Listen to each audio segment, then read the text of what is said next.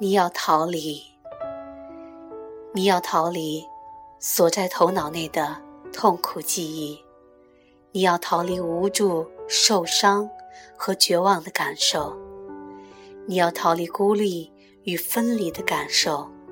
于是，你追求开悟，希望借此可以逃离痛苦。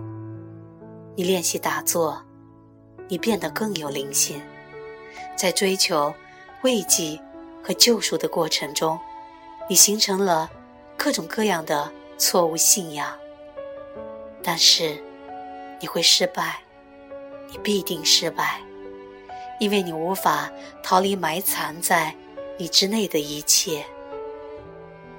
作为一个觉醒的存在，你的任务是以负责的方式，允许你内在所埋藏的一切。上浮到觉知里面。当这一切都进入觉知时，你可以成为见证人。